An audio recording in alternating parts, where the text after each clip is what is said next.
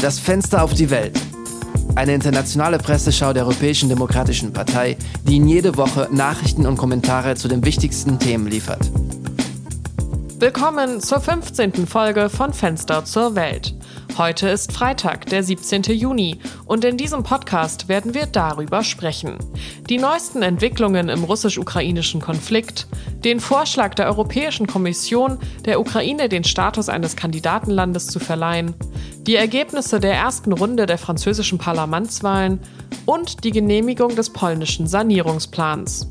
Weiter die besten verwandten Leitartikel und Meinungsartikel zum Ergebnis der französischen Parlamentswahlen und zur Geldpolitik der EZB. Wie üblich beginnen wir gleich mit den wichtigsten Nachrichten der Woche. Die erste Nachricht am heutigen Tag betrifft den Krieg in der Ukraine. Diese Woche besuchten der französische Präsident Macron, der italienische Premierminister Draghi und der deutsche Bundeskanzler Scholz Kiew. Es ist ihr erster Besuch seit dem Beginn des Konflikts. Wir sind hier, um Präsident Zelensky zu treffen, um einen Kriegsschauplatz zu besuchen, an dem Massaker begangen wurden und um dann die geplanten Gespräche mit dem ukrainischen Präsidenten zu führen, sagte Macron. Bei dem Treffen soll auch der Vorschlag erörtert werden, den die Europäische Kommission diese Woche vorlegen will, um die Ukraine zu einem EU-Beitrittskandidaten zu machen.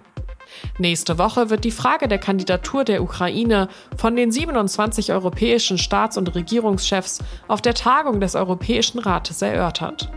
Damit die ukrainische Kandidatur genehmigt werden kann, muss der Europäische Rat einstimmig dafür stimmen. Gerüchten zufolge sind jedoch mindestens drei Staaten dagegen. Lassen Sie uns nun das Thema wechseln und über die französischen Parlamentswahlen sprechen. Am vergangenen Sonntag war Frankreich aufgerufen, über die Erneuerung seines Parlaments abzustimmen. Die Umfragen belohnten die Koalitionen Neue Ökologische und Soziale Volksunion und Ensemble Citoyen von Präsident Macron. Die beiden Koalitionen erzielten mit 25,7 Prozent der Stimmen ein fast identisches Ergebnis, obwohl die Ensemble-Koalition rund 20.000 Stimmen vor der NUPES lag. Am Ende der beiden Koalitionen finden wir das Rassemblement National von Marine Le Pen, das 18,7 Prozent der Stimmen erhielt, und schließlich die Union de la Droite et du Centre mit 11,3 Prozent. Der Wahlkampf ist noch nicht vorbei. Am kommenden Sonntag findet der zweite Wahlgang statt. Wenden wir uns nun einem rein europäischen Thema und dem polnischen Konjunkturprogramm zu. Der Plan, der 36 Milliarden Euro an nicht rückzahlbaren und rückzahlbaren Darlehen vorsieht, wird diese Woche von den europäischen Finanzministern verabschiedet. Vier Länder haben jedoch Zweifel an dieser Entscheidung geäußert. Wir fordern die Kommission auf, die zufriedenstellende Erreichung der Meilensteine sorgfältig zu bewerten, bevor sie eine Entscheidung über die Genehmigung von Zahlungen trifft, schrieben die Minister von Belgien, Dänemark, den Niederlanden und Schweden in einem Vermerk.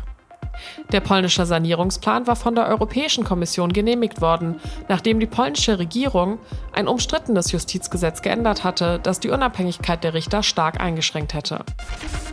Die heutige Aktualisierung betrifft die rechtlichen Schritte, die die Europäische Union gegen das Vereinigte Königreich eingeleitet hat.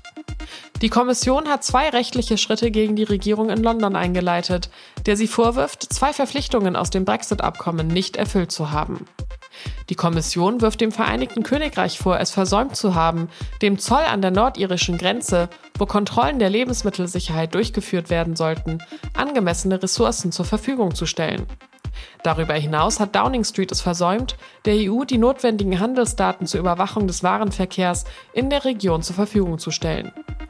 Die nordirische Zollgrenze steht seit langem im Mittelpunkt des Tauziehens zwischen Brüssel und London, da die britische Regierung dem Parlament einen Gesetzentwurf vorgelegt hat, der die Brexit-Vereinbarungen zwischen der EU und dem Vereinigten Königreich praktisch ignoriert. In den ersten drei Leitartikeln des Tages wird das Ergebnis der französischen Parlamentswahlen vom vergangenen Sonntag analysiert. Beginnen wir mit einem Land, das an Frankreich grenzt, nämlich Deutschland und ihrer Zeitung Die Welt. Für die Journalistin Martina Meister lässt sich das Ergebnis wie folgt zusammenfassen. Eine Niederlage für Macron, ein Sieg für Mélenchon. Trotz eines fast identischen Ergebnisses liegt die Koalition, der die Partei des Präsidenten angehört, nur 20.000 Stimmen vor ihrem Hauptkonkurrenten der NUPES-Koalition. Dies ist jedoch nur ein Teilergebnis, da sie für die erste von zwei Runden gestimmt haben.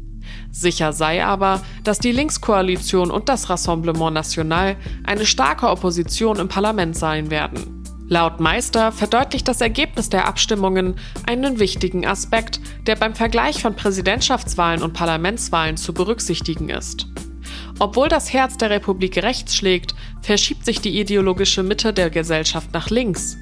Es gibt jedoch keinen Grund, sich über die französische Demokratie zu freuen, betont die Journalistin. Der hohe Prozentsatz der Stimmenthaltung von über 50 Prozent verdeutlicht eine Tatsache. Die Mehrheit der Franzosen hat sich von der Politik verabschiedet, so Meister am Ende des Editorials. Der zweite Kommentar zu den französischen Wahlen kommt aus dem benachbarten Belgien und der Zeitung La Libre. Nach Ansicht des Kolumnisten Dorian de Meus zeigen diese Wahlen, dass die Linke Widerstand leistet und die Hegemonie der Mitte abschüttelt. Trotz ihrer Niederlage bei den Präsidentschaftswahlen ist es der Linken, wenn auch unter Schwierigkeiten gelungen, eine Koalition zu bilden, die sich gegenüber dem Präsidenten behaupten kann. Aber trotz dieses unbestreitbaren Erfolges hat Mélenchon wenig Chancen, den dritten Platz auf dem Präsidentschaftspodium in einen Premierministersessel zu verwandeln, schreibt der belgische Journalist. Das Wahlergebnis ist jedoch nicht nur der Verdienst der Nupes, sondern auch eine Fehlkalkulation von Macron. Er hat sich geirrt, wenn er diese Parlamentswahlen als bloße Formalität ansieht, während jeder der 577 Wahlkreise eine Wahl für sich darstellt.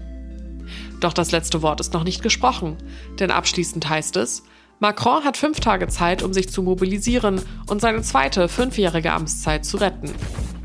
Der letzte Leitartikel des heutigen Tages zu den französischen Wahlen kommt schließlich aus Spanien und zwar von der Tageszeitung El País. Die erste Runde der französischen Parlamentswahlen bestätigt die Neuzusammensetzung des politischen Raums in drei große Blöcke. Die liberale Rechte, die neue Linke und die alte extreme Rechte, so der Politikwissenschaftler Sami Nair.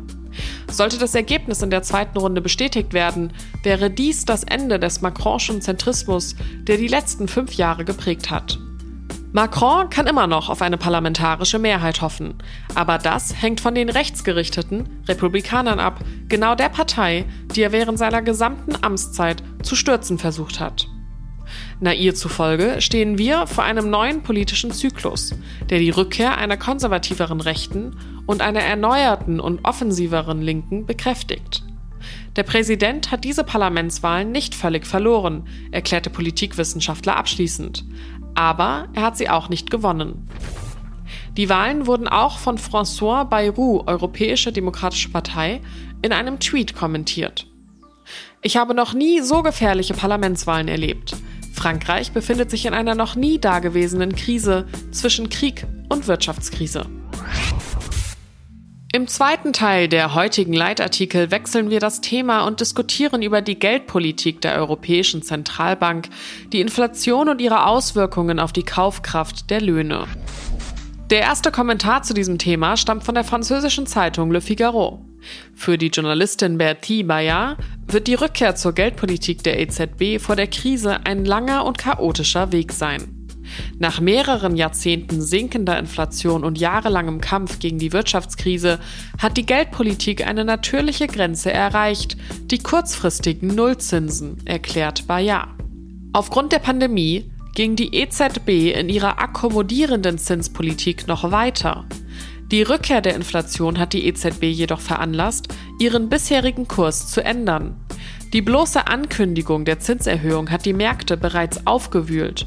Der französische 10-Jahres-Zinssatz liegt bei 2,22 Prozent, der italienische Zinssatz ist auf über 4 Prozent und damit auf das Niveau von 2013 gestiegen und die berühmten Spreads, also die Zinsunterschiede zwischen den Ländern der Eurozone, haben sich vergrößert, heißt es in dem Leitartikel. Abschließend lässt sich sagen, dass es für die EZB nicht einfach sein wird, aus der Illusion des freien Geldes herauszukommen, aber sie kann auf eine Waffe zählen, die nur Zentralbanken haben. Glaubwürdigkeit.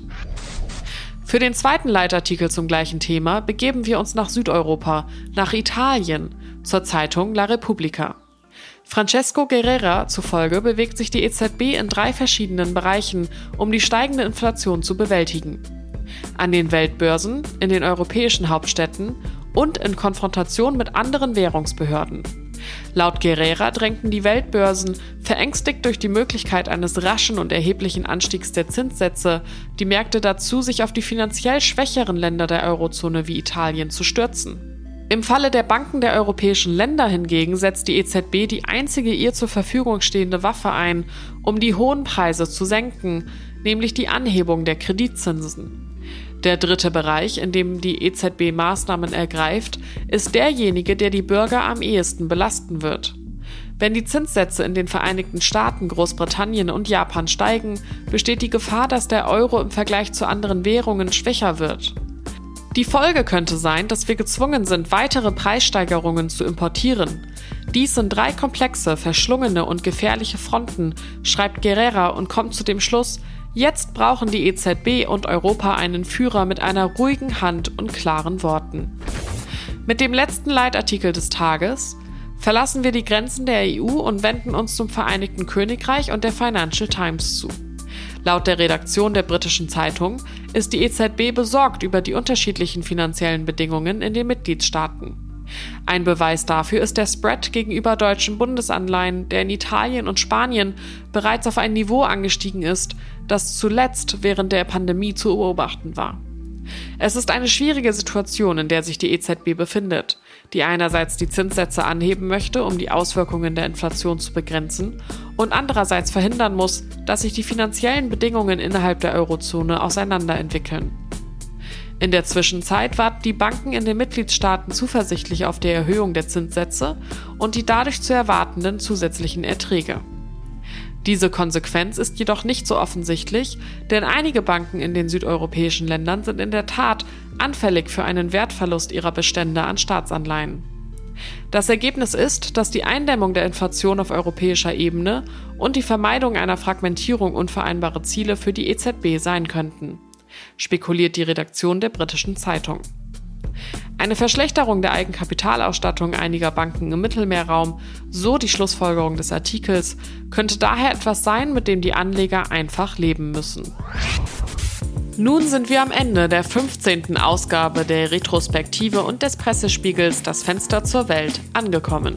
Abschließend möchten wir Sie daran erinnern, dass die Franzosen am kommenden Sonntag erneut zur zweiten Runde der Parlamentswahlen aufgerufen sind, um ein neues Parlament zu wählen. Aber wir werden Sie nächste Woche auf dem Laufenden halten. Der Leitartikel dieser Woche wurde von Daniele Rutzer geschrieben und am Mikrofon saß Lara Büsing. Bis nächste Woche.